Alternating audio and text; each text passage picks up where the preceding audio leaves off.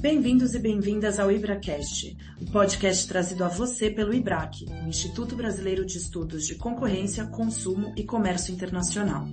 Nosso podcast vai explorar os mundos fascinantes e cada vez mais interdisciplinares do antitruste, do direito do consumidor, do comércio internacional e da regulação em sentido estrito.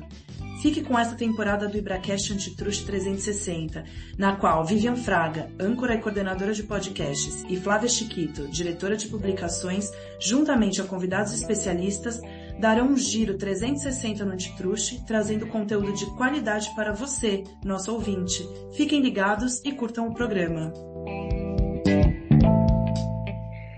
Olá, caros ouvintes, dando continuidade aos episódios da terceira temporada do IbraCast, Antitruste 360. O tema de hoje é Mercado de Advocacia Antitruste. E nossos convidados de hoje são pessoas muito especiais e relevantíssimas para o antitruste brasileiro. Eu estou aqui com a doutora Bárbara Rosenberg, sócia responsável pela área antitruste do escritório Barbosa Musnick Aragão. Foi diretora do Departamento de Proteção e Defesa Econômica da antiga Secretaria de Direito Econômico do Ministério da Justiça, no período de 2003 a 2005 com papel relevante na implementação de instrumentos para o combate a cartéis no Brasil, e também foi associada do escritório Cleary nos Estados Unidos. É, também com o Dr. Sérgio Varela Bruna, sócio responsável pela área antitruste do escritório Lobo de Riso, é graduado pela Universidade de São Paulo, mestre e doutor em Direito Econômico e Financeiro pela mesma universidade, e foi é, presidente do IBRAC de 2005 a 2007. E também com um outro convidado, o Dr. Tito Amaral Andrade, sócio-administrador do escritório Machado Meyer, responsável pela área antitruste, é graduado pela Pontifícia Universidade Católica do Rio de Janeiro e tem mestrado pela London School of Economics. Foi presidente do IBRAC de 2012 a 2013.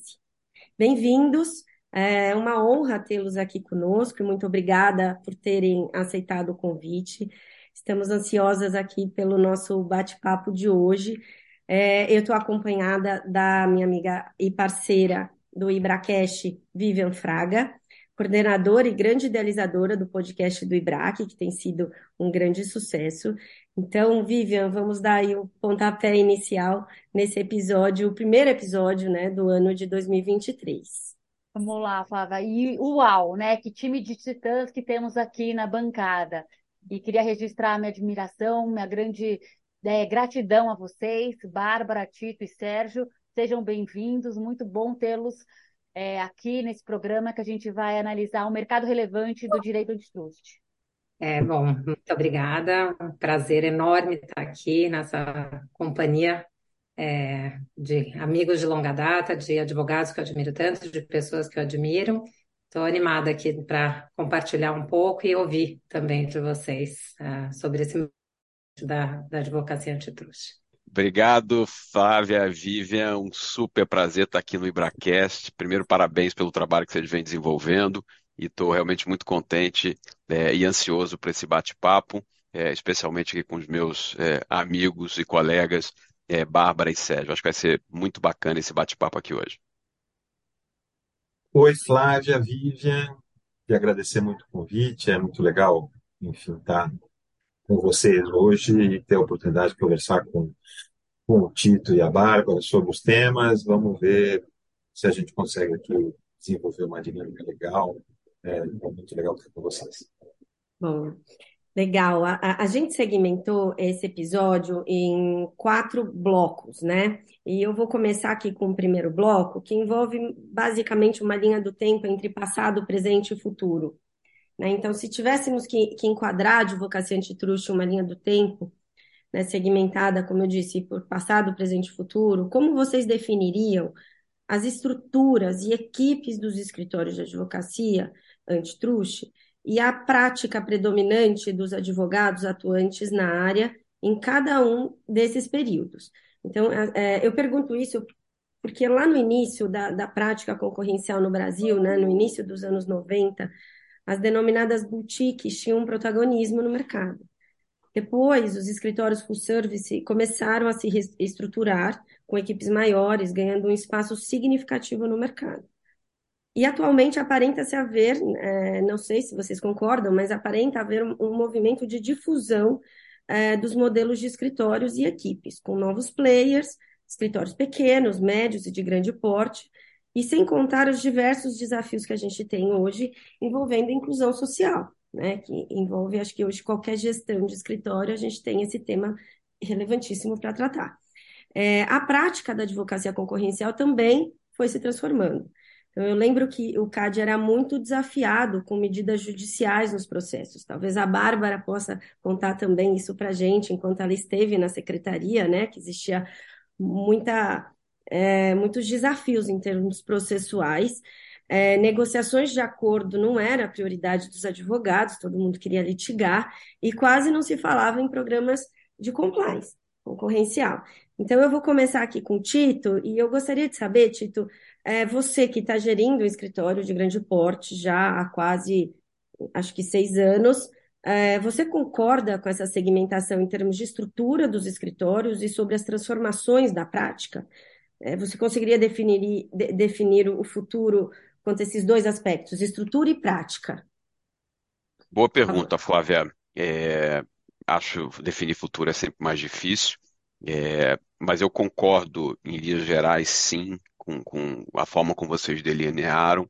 É, acho que a gente tem um período inicial, é, sim, com as boutiques, é, os escritórios full service é, geralmente se socorriam dessas boutiques para alguns poucos casos antitrust que eles tinham, até o momento que eu diria que ali algum, alguma coisa perto do final dos anos 90, início dos anos 2000, em que os escritórios full service percebem que existe ali sim um, um uma, uma veia de, de receita possível que está sendo perdida e que não fazia sentido é, gerar trabalho e, e terceirizar é, para outros escritórios.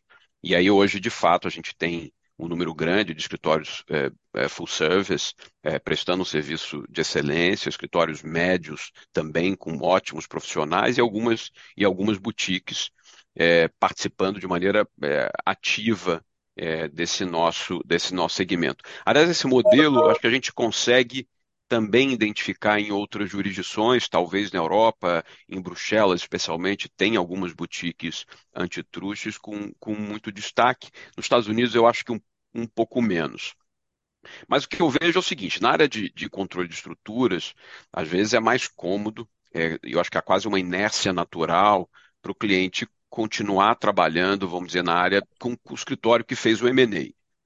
Ainda que em certas situações a gente também percebe esse cliente indo buscar é, ou o escritório que já fez um file no passado, ou um nome específico de mercado que ele ouviu ou que ele respeita e que ele gostaria é, de trabalhar.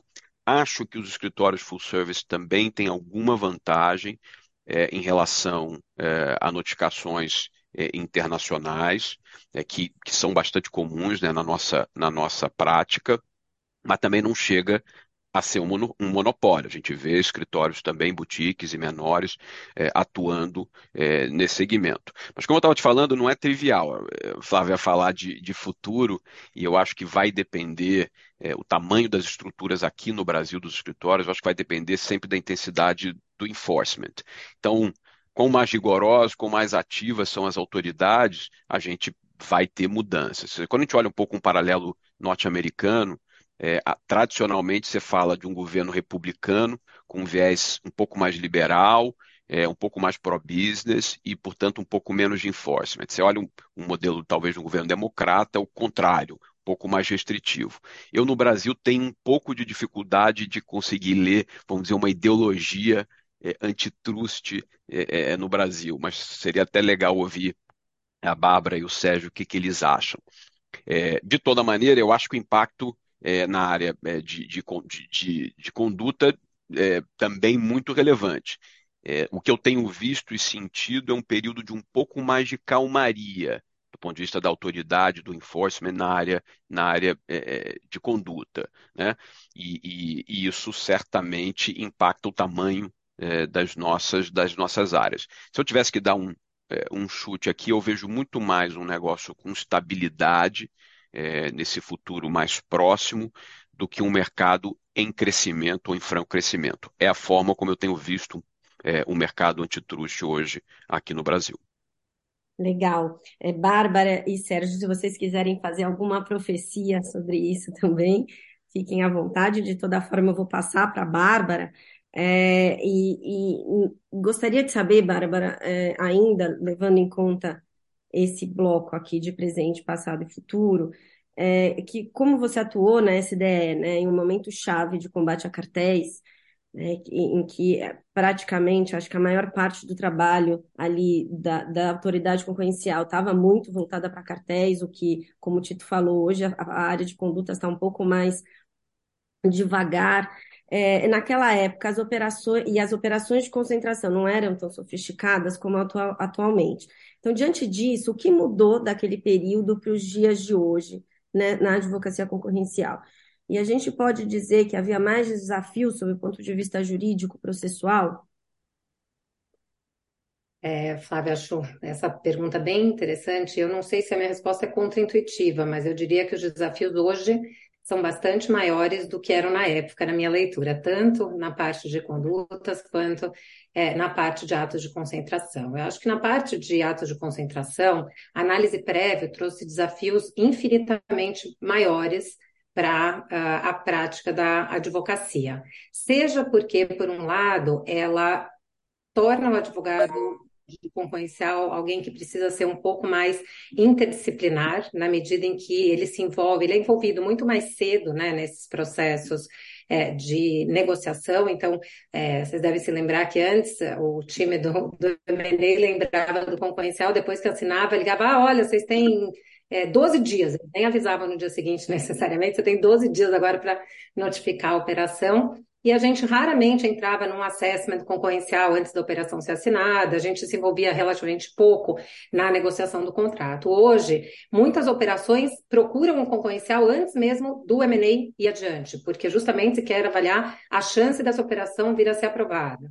Muitas vezes o time de concorrencial tem que se envolver na negociação do contrato, participando ali do que pode ou não pode ser feito entre o signing e o close, em todas as discussões é, relativas ao que pode ser trocado de informação. Muitas vezes tem discussões imensas sobre alocação do risco concorrencial.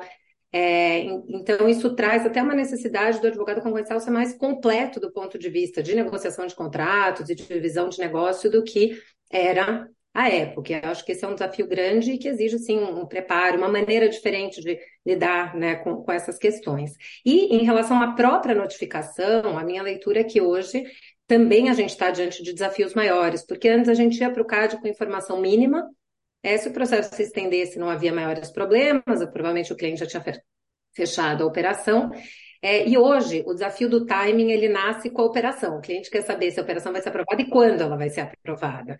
Então, a gente tem que ir para o CAD com a melhor estratégia do ponto de vista de aprovação, da maneira mais completa, interagindo de forma transparente com a autoridade, de maneira construtiva. Então, me parece que o desafio na parte de ato de concentração hoje é infinitamente maior do que era Uh, naquela época e até a gente ter né, a lei uh, 2.529 ser, ser aprovada.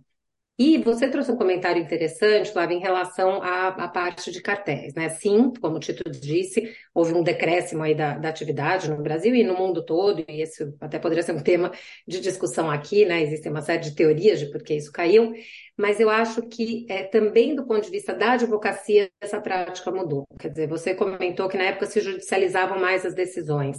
E na minha visão, as decisões são mais judicializadas quando a parte é, não tem tanto receio do resultado daquela, ou seja, ninguém fazia acordo, vamos lembrar, até tem dois momentos, ninguém fazia acordo primeiro porque os acordos não eram permitidos em caso de cartel, entre né, 2000 é, e 2008 você não tinha como fazer acordo em caso de cartel. É, né, dentro desse contexto, a tua opção era litigar, ou seja, você ia disputar o máximo que você pudesse no CAD, se você fosse condenado, você é, depois judicializaria essa decisão. Na medida, e aí você vê um caminho, um caminho convergente, porque na medida em que as leniências aumentam, os casos ficam de melhor qualidade. E as partes também começam a entender que pode não ser tão efetivo brigar depois, porque muitas vezes as partes litigavam porque sabiam que tinham altas chances de vitória no judiciário, porque tinha questões processuais, tinha falhas processuais na busca e apreensão, tinha uma falha na, na elaboração de algum documento, algo do gênero. Na medida em que os processos passam a estar mais bem fundamentados, é, mais bem embasados, e a leniência é sim um elemento que é, passa a ter um papel importante, as partes também começam a procurar as autoridades para dizer, puxa, se existisse a possibilidade de acordo, eu gostaria de resolver isso antes. Então, é, você passa a ter um desafio diferente. Eu resumiria é, esses dois pontos, e eu agregaria certamente aqui a, a terceiro, o terceiro pilar, né, que são as condutas unilaterais, nas quais a gente também tem visto, em muitos casos, as partes procurarem autoridade para fazer um acordo é, cedo, e, e aí deixando muito claro, eu sou absolutamente favorável à saída por acordo em atos de concentração, em condutas e em em caso de cartel, de, de, quando eu sou favorável do ponto de vista institucional, né? Porque há quem diga ah, o acordo pode ser algo ruim para a autoridade. Eu não tenho essa leitura, eu acho que você evita uma judicialização de anos é, no, no poder judiciário para a autoridade, então a autoridade tira aquilo da frente, resolve, mas me parece que esse conjunto de atividades que conduzem também, muitas vezes, a soluções negociadas, exigem um perfil diferente é, do próprio advogado também, porque é um advogado que precisa, sim, ser bem preparado para disputar, para questionar, para se posicionar, mas que também acaba tendo uma. É importante que ele possa ter é, um bom diálogo com a autoridade, que ele possa procurar maneiras é, de compor, sempre quando isso faça sentido para aquele caso, para aquele cliente. Mas me parece que é, não é necessariamente um, a gente tem que lembrar né, que, que, é um jogo de muitas rodadas, e eu acho que é, transparência e confiança em relação ao advogado e autoridade, acho que é algo que passa a ser muito importante dentro desse critério. Então, eu acho que a advocacia muda é, também porque ela precisa se relacionar de maneira diferente com essa nova realidade que a gente tem no CAD. Na minha visão, é algo mais desafiador hoje do que era lá atrás. É, Flávia, será que eu posso fazer um comentário, é, o que a Bárbara claro. colocou, super rápido, é, e, e, concordando com ela, mas eu acho que tem aí na parte de conduta, Bárbara, um ponto, um ponto relevante que a gente viveu quando a gente fala de leniência, acordos, etc., e extrapolando um pouco é, CAD só, porque o CAD faz parte de uma estrutura maior, é, a gente viveu um período aí, especialmente durante a Lava Jato, é, de algumas discussões interessantes processuais que foram suprimidas, mas a minha percepção é de uma mudança um pouco nesse pêndulo de novo. Eu acho que o Brasil, e acho que como em outros lugares, você tem esses movimentos pendulares, talvez mais legalista, menos legalista, e eu acho que a gente está talvez num, num momento de swing de novo disso. Então a gente tem que perceber, se tivermos uma nova onda de cartéis, de cartéis internacionais, o que, que isso vai se refletir em termos é, de judicialização ou não. Acho que é um ponto. O segundo ponto, olhando um pouco estrutura institucional, quando você olha o modelo americano e aí já olhando para a estrutura, uma operação não aprovada vamos dizer, pelo FTC, ele precisa fazer o challenge judicial disso. Então, ele impõe também, do ponto de vista de ônus para a autoridade, é, muita coisa, porque ela tem que acreditar que ela vai chegar no judiciário e vai provar que aquela operação não é boa. O modelo brasileiro é o contrário. Você, é, administrativamente, você pode vetar e aí cabe o ônus enorme para as partes de levar aquilo ao judiciário e aí a gente sabe que pode demorar por muitos anos, a operação não, não é fechada, etc. Então, de novo, é dois breves comentários, mas de novo concordando é, com você, mas acho que eram, eram legais de fazer. Legal, e só fazendo aqui uma notinha de rodapé em todos esses comentários é, em relação à judicialização, é, é, pensando em passado, no, era comum também não só a judicialização pós-análise do processo pelo CAD, pós-decisão do CAD, como também muita intervenção durante o processo. Então, muitas vezes processos que ficavam suspensos aí por conta de medidas judiciais. Isso hoje me parece que é, é quase inexistente, né? A gente não vê muito isso, a não ser uns esqueletos aí de processos muito antigos que estão sendo julgados agora.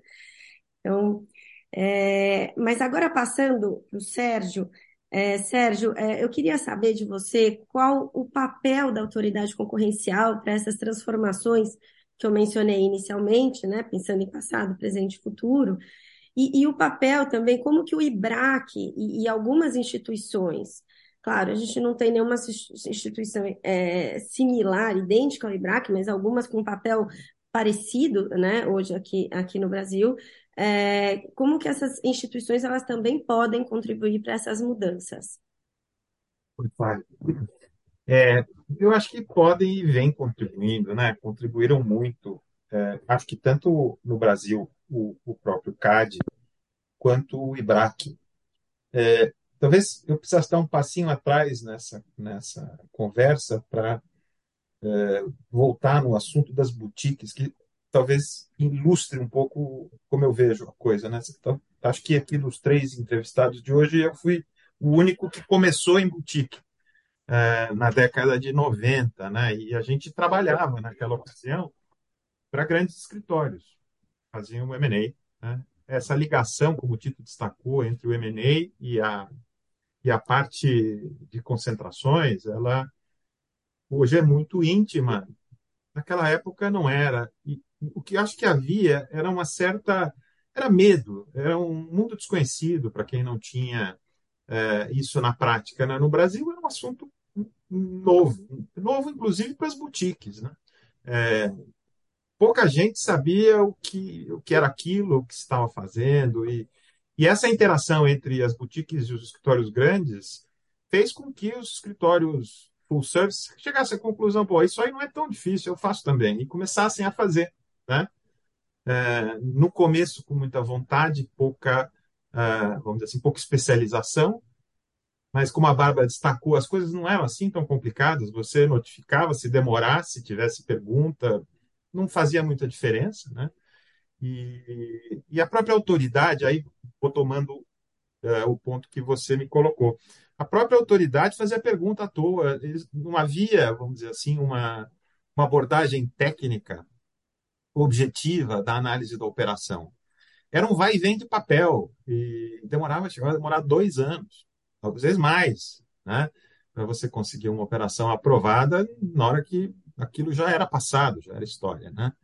Então, é, ao longo desse caminho, é, houve uma interação muito positiva entre não só o IBRAC, eu diria que especialmente o IBRAC participou disso, mas é, outros, outras entidades, a OAB, o CESA, né, é, tiveram, as, as, universidades tiveram um, uma combinação, vamos dizer assim, virtuosa de sensibilizar uns e, uns e outros, né? tanto o setor privado sensibilizando o setor público, quanto vice-versa, de que aquilo tinha importância, de que aquilo precisava de uma lei melhor, de que uh, as pessoas precisavam desenvolver habilidades e a, deve, deveria haver uma lógica, né? uma, uma estrutura de, de raciocínio para a revisão dos casos. E o CAD, a um certo ponto, se, se, se convenceu, ou se deu conta de que a imagem exterior que havia sobre o Brasil e a autoridade, todo mundo a reboco, né, era muito ruim e começou a investir em, em, em, interagir né, na ICM com outras autoridades e se envaideceu das melhoras que, que conseguiu desenvolver, né? a ponto de que hoje o cenário que a gente tem, uh, comparado àquele que existia quando eu comecei, é completamente outro. Né? A formação que você exige de um profissional hoje de direito né, é, é infinitamente mais sofisticada, complexa do que aquela que a gente tinha quando a gente começou a trabalhar com isso. Né?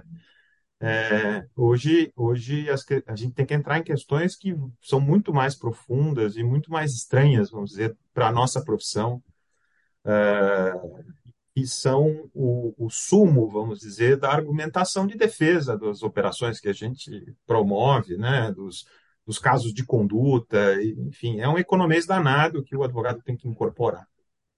É, então, é, essa interação, tanto o, o, o, órgão melhorou o setor privado, tanto a autoridade melhorou o setor privado, quanto o setor privado acabou melhorando a autoridade. É, não vai e vem de profissionais. Tem aqui a Bárbara, por exemplo, que é o, é o vamos dizer assim, é um, é um caso eloquente de quem esteve no governo e, e, veio aportar a experiência obtida no governo para o setor privado, e, e, tem tantos outros exemplos de gente que estava no setor privado e foi ao governo aportar a experiência. Então, isso mudou muito. O futuro, não sei.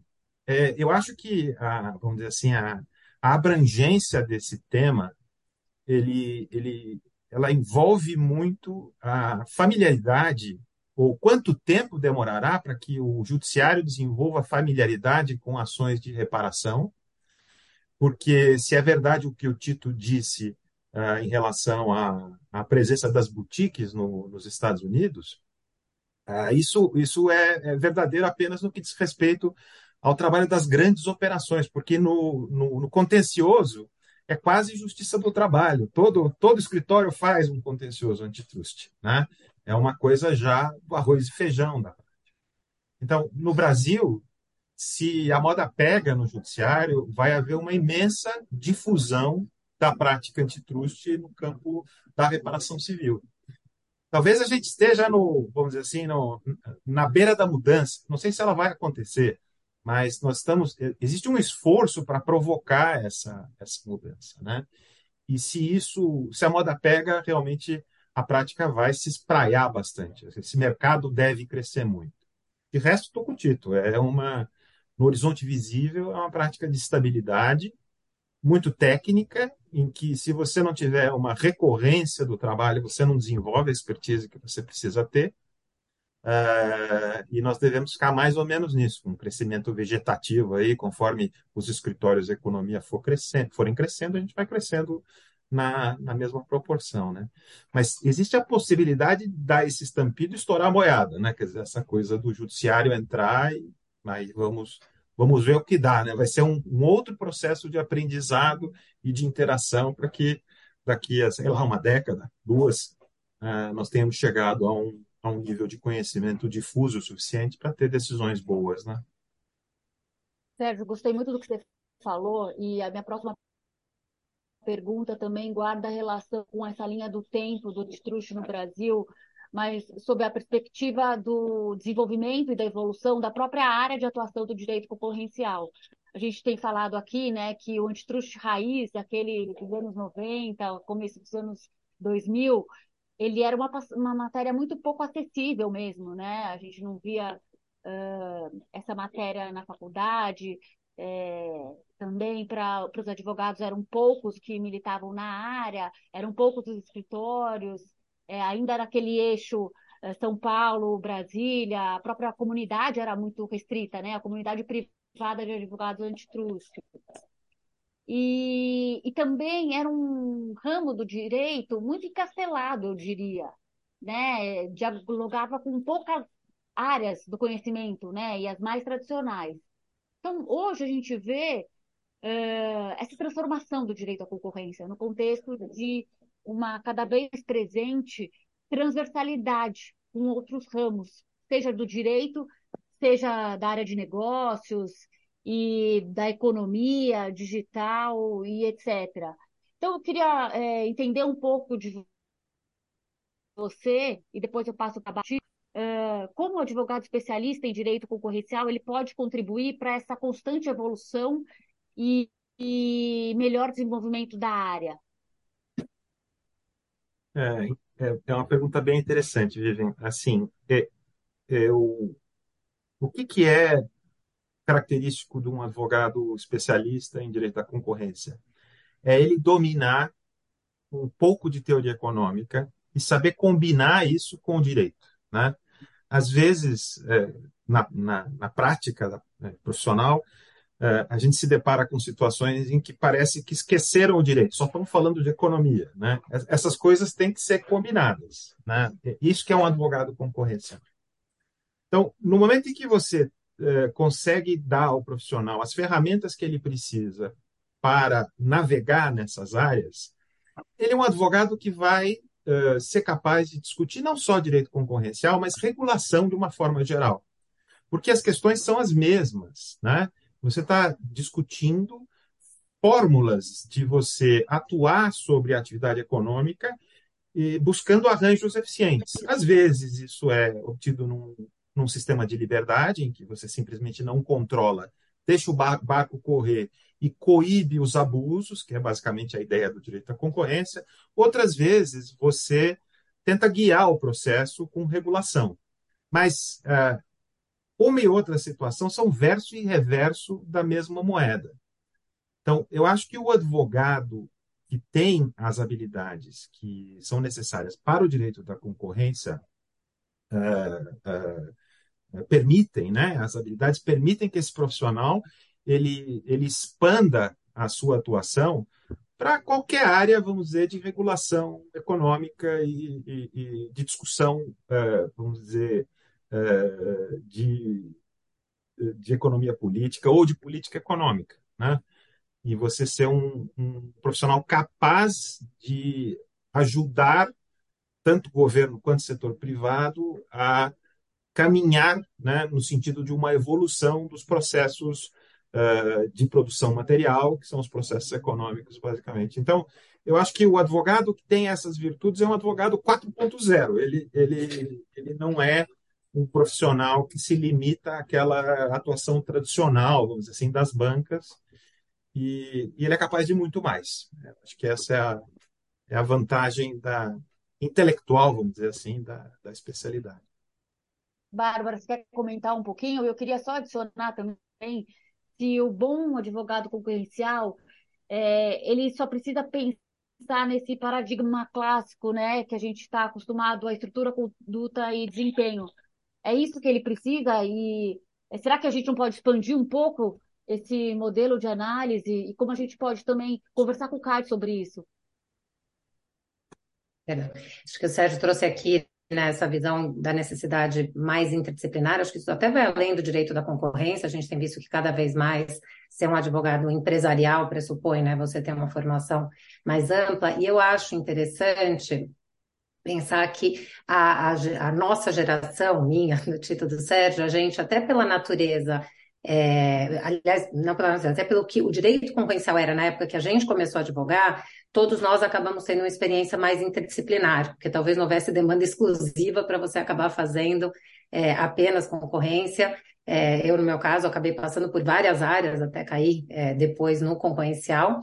E eu acho que essa formação interdisciplinar era algo que a gente é, nem pensava muito a respeito e que hoje vira um desafio, né? A gente escuta, bom, como é que a gente faz, então, para ser esse advogado completo que o Sérgio está uh, falando? Como a gente vai estar tá preparado para conhecer de economia, de regulação, de direito constitucional, porque a gente também, até pensando né, em princípios e questões que eventualmente a gente pode questionar nesses processos, é, tem ali as características de um advogado de contencioso administrativo e judicial. Eu dei os exemplos da negociação contratual, que tem um pouco ali do, do societário. Então, essa formação maior é algo que quem atua na área necessariamente precisa estar ali com, com a orelha em pé é, e ter a possibilidade, acho que nesse aspecto existe sim uma vantagem, talvez, de estar em escritórios grandes, na medida em que, ainda que sejam setorizados e cada vez mais, de fato, os escritórios são especializados, por outro lado, você tem muita possibilidade de interação, interlocução com outras áreas, e isso é algo que eu sempre falo para quem está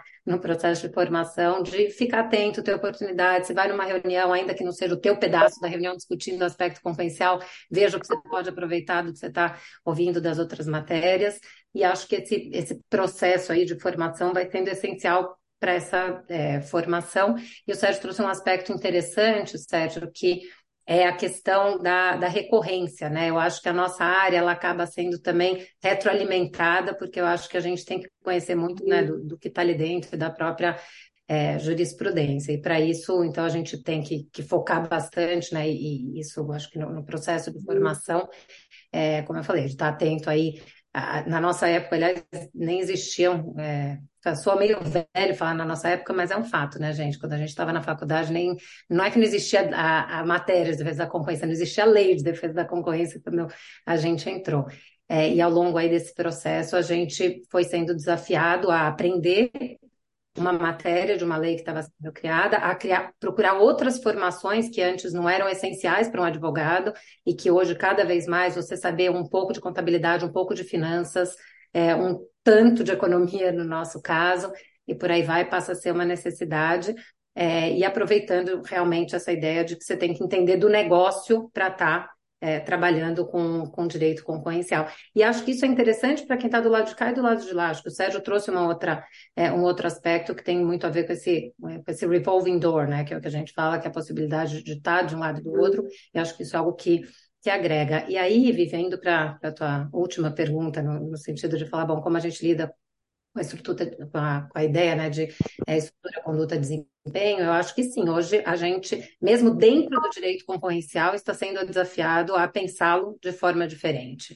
Eu acho que hoje, dentro do direito concorrencial, algumas coisas que para a gente eram é, peças basicamente já estabelecidas de como você olhava para determinadas características do mercado, para relevância da definição do mercado relevante para a própria lógica né, de entrada e rivalidade. Eu acho que isso vai sendo alterado, a gente acho que vai voltar depois a falar um pouco mais disso, mas eu acho que a própria é, lógica dos mercados digitais e das novas discussões do neobrandesianismo e por aí vai, trazem desafios que fazem com que mesmo aquela cabeça que a gente formou no direito concorrencial nos últimos 20 anos também seja obrigada a olhar é, de uma maneira uh, mais ampla e, e necessariamente interdisciplinar para essas matérias. Excelente, Bárbara. Só, só fazer, talvez, Vivian, se Eu ia puder só fazer. você, que, que Ah, obrigado. Vai lá, Tá bom, não, fica desculpa. Eu, não, eu, eu acho que esses pontos são, são ótimos e, e- e quando a gente fala de formação dos, dos novos advogados, é, apesar de concordar é, com essa necessidade, essa visão talvez mais holística, uma formação mais ampla que vá além é, do antitrust puro e simples. Por outro lado, a gente tem uma questão que o cliente, a nossa demanda é de uma hiperespecialização, né? É tanta informação, é tanta informação disponível que o cliente espera que eu não só conheça a última jurisprudência da última sessão do CAD que aconteceu ontem, como que eu saiba o que está acontecendo fora do Brasil em relação ao mercado dele na Europa, nos Estados Unidos, no Canadá e etc. Então, esse é um desafio muito grande é, que acho que a gente enfrenta na nossa profissão, que tem também um caráter um pouco mais internacional e um pouco mais global do que outros do que outros ramos do direito. O próprio fato de você notificar uma operação globalmente, quer dizer, você tem discussões ali que você precisa ter coerência consistência com o que você está falando, dizendo e defendendo em mais de uma jurisdição. Então, acho que esse é um desafio um pouco que a gente enfrenta é, na nossa, na nossa profissão, mas é, é, natural que eu acho que, especialmente nos profissionais mais sêniores, à medida que você vai é, ganhando senioridade, que você vá aportando essas outras características, que você vá começando a conhecer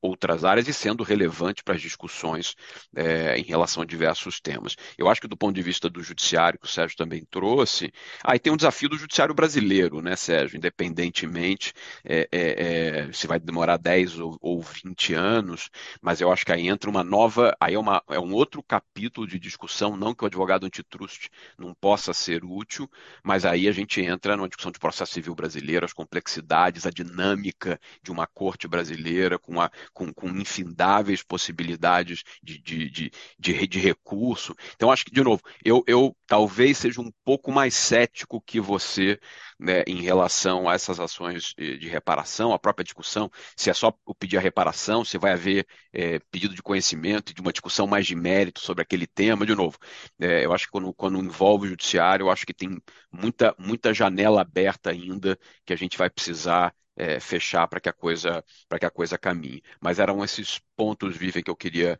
que eu queria trazer aqui. Bom, é, passando aqui para o terceiro bloco, que eu gostaria de falar um pouco sobre as transformações do CAD, que não foram poucas, assim como a gente vivencia, né, na nossa advocacia concorrencial, o CAD também é, se transformou e, e continua em plena transformação enquanto autoridade concorrencial. Eu sei que vocês acompanharam de perto todos esses ciclos e, e, movimentos do CAD, né, envolvendo tanto transformações de ordem institucional, é, a, a, edição da lei atualmente em vigor, 12.529, trouxe uma grande transformação para o CAD. A gente tem transformações envolvendo questões educacionais, no sentido de uma uma, uma prática da advocacia da concorrência de forma mais efetiva, né? Tanto que o CAD hoje tem um protagonismo perante a sociedade de forma muito mais relevante do que a gente via no passado. A gente, né, como eu disse, mudanças da lei, regulamentos, uma série de guias e uma série de aperfeiçoamento, né, da prática decisória do CAD. É, junto com isso, o CAD também passou, é, teve, vivencia, né, uma internacionalização tem aí uma relevância é, na, no âmbito internacional e é, dentro aqui tem um protagonismo grande hoje nas pautas do governo. É, hoje acho que o CAD é muito mais pressionado. É, acho que também gostaria de ouvir um pouco da Bárbara isso, porque ela que esteve lá no governo, talvez ela tenha mais repertório até para comentar um pouco sobre isso. Mas, assim, puxando o gancho já para a Bárbara, eu gostaria de entender um pouquinho sobre essas transformações e o quanto elas influenciam na prática da advocacia concorrencial, né? Pensando em aspectos positivos, aspectos negativos. E o CAD ele já ele está preparado para debater, incorporar em suas, as suas análises questões envolvendo políticas de dimensão mais global. É, por exemplo, envolvendo questões é, envolvendo a sigla ESG, é, pensar numa interação é, é, com uma potencial autoridade de mercados digitais, como a gente já tem visto aí na Europa, já, já existe esse projeto aí de ter uma autoridade específica para mercados digitais, entre outros assuntos. Por favor, Bárbara. Obrigada, Flávia. Acho que é uma, essa tua pergunta é um desdobramento importante do que a gente vinha falando aqui, né? E aí eu vou até pegar um gancho, né, em algo que é, o Sérgio comentou do, do, papel, né, do, do, tempo, por exemplo, de análise, né, de uma operação no CAD, etc.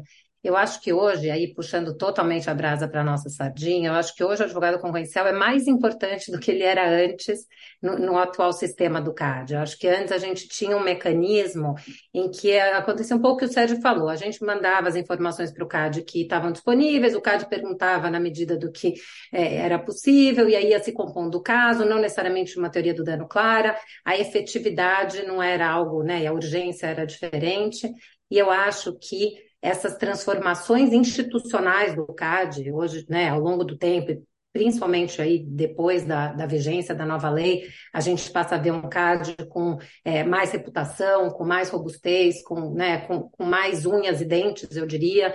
É, e nesse contexto, eu acho que o advogado passa a ter um papel mais importante de representar o seu cliente de maneira é, efetiva e uh, concordo 100% com o Tito, é, que a especialização é um elemento fundamental dentro desse contexto. Então, eu nem saberia dizer aqui, Flávia, se é algo positivo ou negativo, é uma nova realidade que a gente tem, é, e sim, a gente precisa ter muito especializado, e retomando também a palavra que eu já citei do Sérgio, que eu gostei, que é a ideia de recorrência, eu acho que aqueles que estão mais presentes no CAD, o mundo da concorrência é um mundo relativamente limitado, é, ele acaba se beneficiando, porque ele é, conhece, inclusive, não só a jurisprudência, mas ele conhece a discussão que não está refletida nos votos que ficam disponíveis, né, na, na, ali no, se você for só, você for fazer seu primeiro caso na vida do CAD, no escritório que nunca fez CAD, você lê a jurisprudência, não necessariamente você vai conhecer tudo que está por trás dessa discussão. Então, eu não tenho dúvida que essa institucionalização,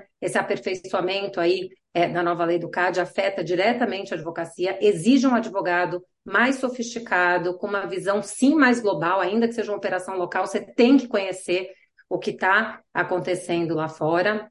Você passa a ser, é, te exigem que você conheça essas discussões de fora, exigem o cliente, exige o CAD, e eu acho que, e aí voltando à tua pergunta né, específica em relação aos exemplos, de como a pauta de ESG ou como a discussão de mercados digitais vem para essa seara, eu acho que sim, são, são novos desafios que exigem que você esteja antenado com o que acontece lá, mas uh, você tem que saber até que ponto isso se aplica aqui e pode ser efetivamente aproveitado dentro, mais uma vez, de uma lógica total de transparência e cooperação com, com, a autoridade, de alguma maneira. Quer dizer, quando eu digo cooperação, não quer dizer que você não vá questionar as decisões ou se posicionar, mas eu acho que existe sim aí um processo importante dentro uh, dessa lógica. E eu acho que o CAD hoje tem sim um desafio muito grande de é, o CAD todas as autoridades concorrenciais, tá? Eu acho que existe um desafio realmente de encontrar qual é o papel dela e definir o seu o escopo de atuação. Então, eu acho que aí é que a gente pode trazer dois exemplos diferentes já para fechar. É, eu, por exemplo, sou bastante cética e reticente em relação a trazer uma pauta muito grande de sustentabilidade para dentro dos casos do CAD, uma pauta trabalhista para dentro do caso do CAD. Eu sei que existe uma discussão ultra sofisticada fora, eu não estou querendo simplificar, mas eu passo a ter receio que uma autoridade antitruste tenha que decidir um caso à luz né, ou motivado por uma questão ambiental ou por uma questão trabalhista. Talvez aí eu ainda esteja muito lá na nossa cabeça de estrutura, conduta e desempenho, dentro de uma cabeça é, mais uh, tradicional, por assim dizer, do antitruxa, mas eu tenho dificuldade. Quando a gente vai para a pauta digital, aí eu acho que o desafio do CAD e das autoridades antitruxa é, é o oposto, é dizer, bom, qual o, o pedaço que ainda me cabe nessa história? Porque eu acho que o risco que a gente tem daí quando a gente vai para a pauta digital é, bom, se regulamentarem demais e muita coisa virar per se, que espaço sobra para a autoridade. Eu tenho aí algum receio de um excesso de regulação que possa afetar no fim do dia a inovação, etc. Então, eu acho que a autoridade antitruste está sim passando é, no Brasil e no mundo todo por uma é, autoavaliação e eu acho que vai ser muito importante que as autoridades tenham ali muita serenidade e, e tranquilidade para dizer, bom, esse é o meu papel, né? E, e algo que a gente escuta às vezes, bom, eu, meu papel, é, o antitruste é o martelo, mas nem todos os problemas são pregos, e aí, bom, aonde que é, aonde o meu martelo tem que realmente estar é, tá ali presente. Eu acho que isso é importante até ir fechando. Aqui no Brasil hoje a gente tem a discussão né, do que regular é, também no, na, na, área digital e o papel do CAD ali tá, ainda não está claro. Eu acho que esse é um desafio importante para a gente entender para que caminho a gente, a gente segue nessas novas áreas. Excelente, Bárbara. Concordo com você. E agora, passando para o Sérgio, é, fazendo uma relação com a expressão com grandes poderes vem grandes responsabilidades, você acredita que atualmente o CAD está sujeito a ser mais pressionado pelo governo e pela sociedade em razão da relevância de seu papel como órgão de Estado? Quais os reflexos disso na prática da advocacia? Por favor, Sérgio. É, bom, essa, eu conheço essa, essa frase no, no John Rawls, né, que é, é, na teoria da justiça, né, quem tem poder, quem tem uma, uma posição privilegiada tem, tem é, ao mesmo tempo, uma responsabilidade proporcional. Né? É, é, acho que sim, isso é, é da essência né, de qualquer organização política ou institucional que seja racional.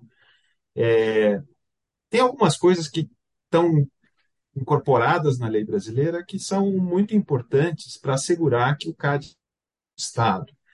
É, e a principal delas é a independência. Né? É, é, a, é, a, é, a, duração determinada, né? o prazo de, de, vigência dos mandatos, a questão de não se poder uh, exonerar um, um conselheiro uh, sem justa causa, uh, são super importantes para manter a estabilidade, vamos dizer, e a durabilidade da política no sentido fraco da concorrência, né? de uma atuação consistente e racional em defesa da concorrência que possa se perpetuar ao longo dos tempos, né?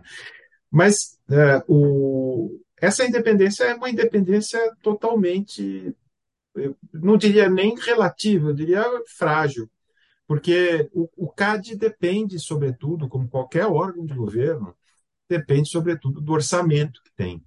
E o orçamento não é garantido, né? O orçamento é disputado e a distribuição orçamentária ela pode ser alterada com um decreto do presidente. Então você vai ter uma série de garantias formais e não tem dinheiro para fazer aquilo que você precisa fazer. Então, a interação entre o, os órgãos de governo, o CAD em especial aqui, é, e o, o, Ministério do Planejamento, vamos dizer, né, o poder, uh, o poder central, determinam se aquele, aquele órgão vai ter mais meios ou menos meios para executar as suas finalidades. Né? E aí eu queria fazer um apelo aos parlamentares, deputados, senadores, dirigentes partidários é, que possam estar nos ouvindo, é, a que entendam o CAD um pouco melhor. o CAD é um órgão com um orçamento muito restrito é, deve ser super legal você ser conselheiro do CAD, superintendente geral, mas é um cargo é, que são cargos que vêm com uma carga de trabalho sobre-humana. É um cargo, são cargos que, cujo poder de execução orçamentária é baixíssimo. Então, o apelo que eu faço é coloquem pessoas qualificadas. Há muitos no serviço público hoje em dia. Coloquem gente da academia nessas funções, gente que possa uh, executar uma política saudável e, com, com essa política, contribuir para que a economia do Brasil funcione de uma maneira mais eficiente, que o desenvolvimento seja mais fácil. Uh, acho que a disputa política por, por posição, quem indicar nesses, nesses cargos, uh, não vale a pena. Tem coisa muito melhor no, no poder público para se disputar. O CAD é um órgão técnico e, para ser um órgão de Estado, uh, tem que ser bem povoado. Então, o que aconteceu com a Lava Jato, em que, de repente, o CAD entrou para o meio né, de toda a discussão política, porque os partidos estavam todos envolvidos e os sistemas uh, de doações políticas e tudo mais o que a gente sabe. Jogou o CAD numa, numa arena e ele precisa sair. Ele precisa voltar a ser um órgão técnico, um órgão uh, em, em que a gente consiga colocar pessoas bem qualificadas e, e, e, que provejam estabilidade no longo tempo uh, para a política da concorrência. Né? Então, eu, o, apelo que eu faço é, é deixa para quem conhece, vamos tirar isso do, da cena política. Bravíssimo, Sérgio, faço coro aí para o seu apelo. E, Tito, é, e sobre a, internacionalização do CAD? O que que você acha? Isso afeta a advocacia da concorrência? De que forma, né? Você acredita que, que as autoridades concorrenciais mundo afora, elas estão estruturadas de tal forma para se blindarem é, de eventuais pressões políticas, sociais? É, os seus membros, né, das agências é, concorrenciais aí, de outras jurisdições, eles são escolhidos, aí até pegando um gancho um pouco na fala do Sérgio, eles são escolhidos com tal objetivo ou não. Acho importante a gente olhar para o que acontece lá fora e tentar emprestar aquilo que é bom, né? Aquilo que funciona, aquilo que, que é o recomendável. Então, Tito, me conta aí o que você acha sobre esse tema. Boa, boa, boa pergunta. Eu acho que tem muita coisa que foi falada aqui já pela, pela Bárbara e para o Sérgio, acho que são importantes para essa discussão. É, acho que a gente parte do, do, primeiro princípio que a nossa prática ela já é meio internacional por natureza, como eu acho que eu, como eu falei. Eu acho que você tem né, no controle de, de, de, estruturas, em atos de concentração, uma série de casos que são internacionais, mesmo em conduta, multinacionais operando mundo afora com práticas comerciais parecidas. Quando você entra em, em tecnologia, então isso é mais visível. Dificilmente você vai ter um algoritmo para o Brasil em outro, para outro lugar do mundo, as coisas meio se conversam. A gente vive um momento também de, de breakthrough tecnológico grande é, com inteligência artificial generativa e todos os impactos que não são ainda muito claros que vão gerar na nossa profissão. Aí quando eu falo na nossa profissão, não estou me falando, referindo exclusivamente ao antitruste, mas referindo à advocacia como uma forma geral e, e, em tese em todas as profissões. Se vocês já leram é, o, o, informe do, do da Goldman, que é muito interessante, ela fala numa redução de 40% das atividades que hoje são é, praticados por advogados, em tese, poderiam ser é, feitas por, por, por, machine learning, por, por inteligência artificial generativa, ou seja, tem muita coisa acontecendo no mundo ao mesmo tempo, é, e tem aí o, o, CAD no divã, como a, a Bárbara colocou, ou seja, essa, esse processo de autoanálise que não serve só para o CAD, serve para todas as autoridades antitruste, se elas englobam ou não é, outras visões, ISD, direito do trabalho e coisas. Então, ou seja, tem um processo muito grande é, acontecendo. Eu, pessoalmente, acho que é, uma visão internacional ela pode ser positiva desde que a gente é, adote melhores práticas e desde que a gente continue, obviamente, respeitando transparência, devido processo legal e todas as outras garantias que são importantes para os administrados. Eu acho que aí acaba sendo é, um ganha-ganha, pelo menos na, minha, na minha visão. Até porque eu acho que tem certas discussões, sim, e aí já caindo de novo no antitruste, eu acho que tem certas discussões que, que, e análises que estão mais avançadas em outras jurisdições. Então, eu, eu acho que isso a gente tem, tem certamente, a gente tem possibilidade é, é, de ganhar. Tá? Agora, também acho que um processo político é, ele é natural, apesar de eu não ser um profundo conhecedor de como acontece o processo de escolha em todas as jurisdições, ele ele, via de regra, tem também componente político. Quando você pega um exemplo de do, do, uma Margaret é, da Vestager, por exemplo, né, da aerocomissária, ela foi deputada é, na Dinamarca, ela foi ministra na Dinamarca, ela tem uma carreira política. Né? A própria divisão das diretorias gerais é, na Comissão Europeia, que, né, que são os ministérios, pelos países que compõem a União Europeia, é um processo muito grande de, de barganha política é, entre os países. Então, é, nesse sentido, as coisas vão, vão ter sempre componentes é, é, políticos, por mais que a gente queira que sejam também é, técnicos. Eu acho que a gente precisa, portanto, de uma legislação que seja é, clara, que evolua, é, de um corpo técnico que seja é, bastante robusto, que seja permanente, que, que tenha um tamanho, e aí falando de orçamento, como o Sérgio colocou, que tenha um tamanho compatível com os desafios daquela, daquela jurisdição, para que, obviamente, as decisões possam ser conduzidas da maneira mais técnica possível. Eu acho que essa é a forma que a gente consegue garantir melhores análises, melhores decisões, uma jurisprudência melhor. Dito isso, algum grau de pressão política, algum grau de pressão social, como você perguntou, vai ser esperado dentro de um processo normal de um país que tem um ambiente democrático. Acho que a grande questão é como é que as autoridades reagem é, a, a, essa pressão política. E, na minha visão, elas têm que ouvir, participar, mas elas têm que dar decisões técnicas. É um pouco aí a minha leitura é, em relação a esse assunto. Legal, Tito, obrigada. E a gente já está assim encaminhando aqui para o último bloco e final do episódio. E eu queria falar com vocês sobre a soft skill dessa que é a competência de relacionamento, né? Relacionamento com o cliente, relacionamento com equipe e relacionamento com autoridade. Bárbara, queria falar sobre isso, porque você mencionou como uh, o cliente pressiona, como ele pretende, né, sempre organizar seus negócios da forma arrojada, legítima, célere, e em vista do CAD, nem sempre poder compreender esse tempo de negócios ou a real dinâmica dos negócios, como a gente pode administrar a expectativa do cliente? Já antecipa de largada que o caso sumário pode virar ordinário, que pode ser avocado pelo tribunal? Eu acho que, sem dúvida, é, Vivian, eu acho que a relação de advogado-cliente, como qualquer prestação de serviços, é uma relação que tem que ser baseada na confiança, né? E antes de mais nada, você tem que é, realmente se construir uma relação é, baseada na transparência, na ética, na honestidade, e até criar uma, uma admiração recíproca ali, né, de, de parte a parte. Eu sempre falo, Vian, que eu não estou ali para vender terreno na lua de clientes. O cliente disser, ah, mas outro advogado me disse que esse caso passa com certeza no sumário, e eu achar que eventualmente ele não passa, eu seria a primeira a dizer, ótimo, que bom, é, eventualmente fique à vontade para trabalhar com outra pessoa, mas eu tenho que dizer que tem um risco de ordinário, esse é um caso que pode ter é, pode se alongar na revisão, ou que no limite pode ter remédios fortes ou até ser reprovado. Eu acho que essa relação de confiança é, é essencial para uma construção de longo prazo. Eu sempre acredito que a relação boa com o cliente é aquela relação é, que o cliente volta. Né? Eu, eu, brinco que o melhor networking que a gente faz é fazer bem nosso trabalho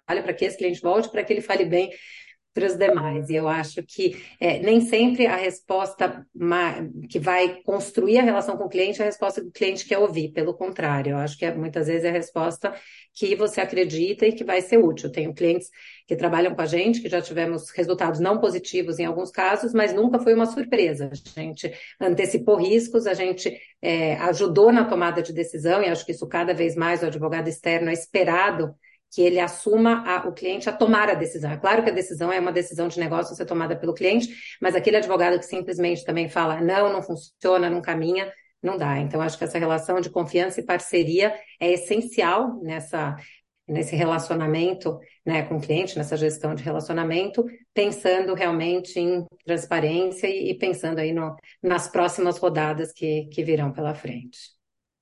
Excelente. Tito, é, é, você na gestão do escritório e na gestão da sua equipe, o que, que você ensina para o pessoal mais jovem e o que o pessoal mais jovem te ensina? Boa. É, eu acho que tem algumas, algumas características que eu, que eu eh, tomo emprestado do que a Bárbara já falou na própria gestão com clientes. Eu acho que tem uma relação aí de, de, de trust, né, que eu acho que diz muito, é, de, de, confiança, que eu acho que é absolutamente é, fundamental, e junto com a confiança vem obrigatoriamente a transparência. É difícil você gerir uma equipe se você não for é, muito isso vale para um escritório, isso se você não for é, muito transparente com, com as pessoas. Eu acho que você tem que ter a capacidade é, de engajar, use a sua melhor energia é, para engajar as pessoas naquilo que você efetivamente é, acredita naquilo no norte que você quer dar, seja para aquela equipe, seja é, para o escritório. Seja empático, acho que isso é absolutamente fundamental, e, e tem um olhar humano. A gente vive um momento, é, de, de novo, de muita transformação, é, de, que gera muita ansiedade, e, e, portanto, a necessidade de um olhar humano é, é absolutamente indispensável na minha visão é, é, tem que ter, você tem que ser um exemplo também em relação aos valores, os valores que você acredita, os valores da empresa com que você trabalha, e você tem que deixar muito claro que esses valores são, são inegociáveis. É, acho que você não pode esquecer de premiar é, o individual, né, sendo meritocrático em certa medida, mas você tem que reconhecer e também valorizar, Vivian, a importância da colaboração, a importância do coletivo. Né? Acho que dificilmente alguém tem destaque é, de maneira absolutamente é, é, sozinha, né? Geralmente a, a, vitória ela vem com um conjunto de fatores e, e isso serve para advocacia, isso serve até para um esporte individual. Né? Você pega um esporte individual hoje de alta performance, você tem lá um tenista, mas ele tem uma equipe, ele tem um técnico, ele tem um psicólogo, ele tem um nutricionista, ele tem um fisioterapeuta. É uma equipe, a equipe vence, a equipe ganha junto. Então, essas são algumas características que na minha, na minha leitura são importantes para uma, uma boa gestão de equipe. Talvez tenha mais coisa, mas essas são que eu, que eu, que eu destaco. Legal. Sérgio, vamos falar agora da gestão do relacionamento com a autoridade. Né? Do alto da sua vasta experiência, você passou já por várias composições de conselheiros e autoridades no Sistema Brasileiro de Defesa da Concorrência. Conta para nós uh, quais são os ingredientes para um bom relacionamento com a autoridade, tendo que matar vários leões por dia é, para o cliente? Olha, Viviane, é assim, para começar a falar disso, acho que a gente tem que registrar que o CAD é um dos oásis que a gente tem no serviço público no Brasil.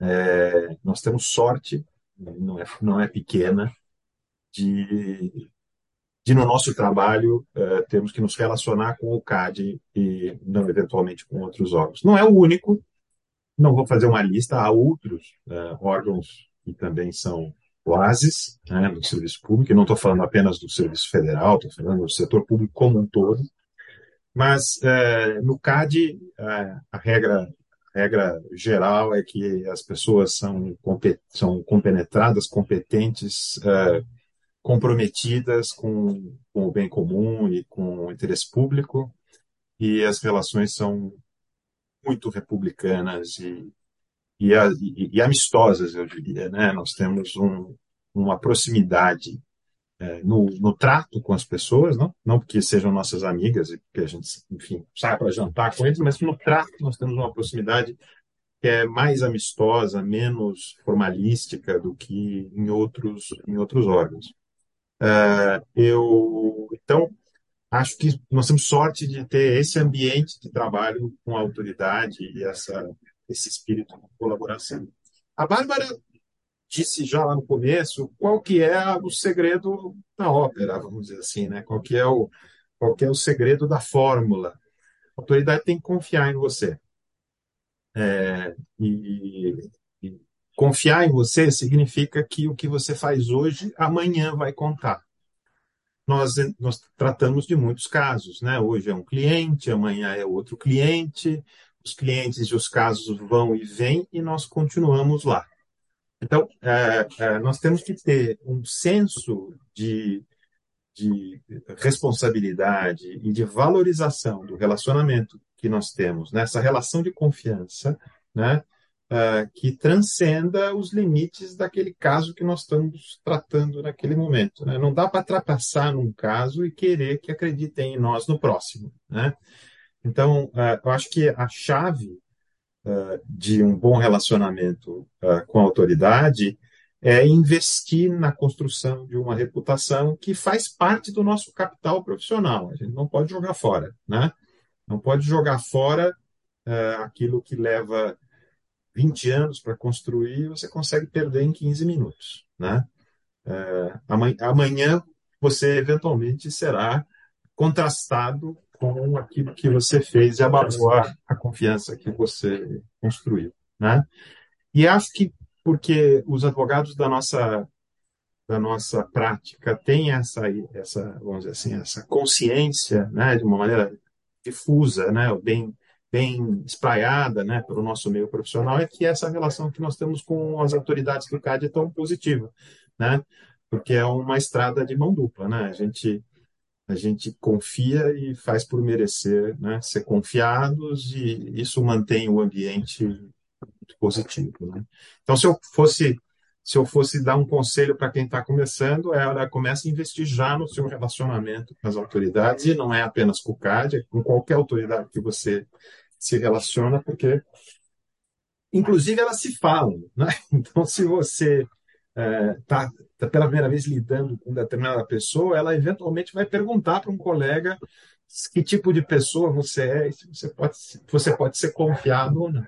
Né? Isso talvez na prática do, do, da advocacia, né, que lida com o poder público, né, poder executivo, mais precisamente, né, é, é das coisas mais importantes que se pode ter. É, eu arriscaria dizer aqui, antes de passar aí para vocês um fechamento, que tem um, um, ponto realmente comum, e a gente está falando de pessoas, né, no fim, nas três respostas, porque realmente acho que quando a gente fala de relação com o cliente, com a equipe e com a autoridade, a gente sempre está falando realmente de uma questão de é, a confiança, acho que o Tito trouxe o elemento da ética, que é super importante aí, e da transparência são elementos fundamentais em, em qualquer relacionamento, né? Acho que isso é um, algo que ao longo da da carreira de qualquer pessoa, você sabe que esse ponto é, é, essencial e são pontos onde a gente não transige, né, Tito? Pegando o gancho que você uhum. falou, tem, tem pontos ali que você tem que. Também você passa para a equipe o que é o exemplo da, da tua relação com, seja com autoridade, seja com cliente. Acho que talvez acrescentaria aqui respeito, né, que, que perpassa também essas relações todas. Bom, gente, a gente vai precisar encerrar, infelizmente, mas a gente está aqui no limite do nosso tempo, mas acho que a gente conseguiu é, trazer temas é, bem importantes para a nossa prática, né? É, foi muito bom ouvi-los. É, melhor ainda é, né, é, é, ouvir tudo isso, tratar de todos esses temas com, com ouvindo a, a experiência de vocês, a trajetória de vocês, que é uma trajetória super consistente.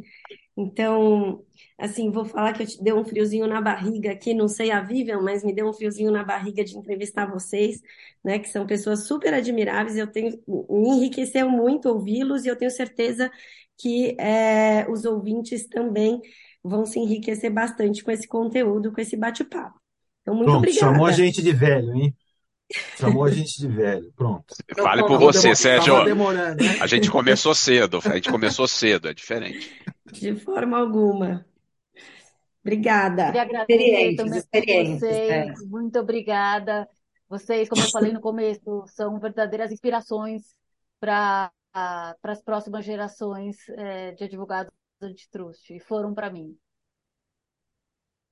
Obrigado, um abraço, gente. É, desculpe a brincadeira, né, mas só preciso registrar que quando me chamam de velho em comparação ao Tito e à Bárbara, isso é um elogio, porque estão me chamando de moços, tá bom? Boa, Sérgio. É isso aí. É um isso abraço aí. e muito obrigado. Um abraço, gente. Obrigada, gente. Tchau, tchau. Obrigada por ouvir este episódio do IbraCast, o podcast disponibilizado pelo IBRAC e produzido com o apoio técnico da equipe de comunicação de Tosini Freire Advogados. Visite o nosso site ibrac.org.br para conhecer nossos comitês de assuntos especializados, eventos e nosso vasto material bibliográfico. Nos encontramos no próximo episódio do IbraCast. Até lá! As opiniões aqui expostas não necessariamente representam aquelas do IBRAC e das instituições a que estão vinculados os participantes. Thank you.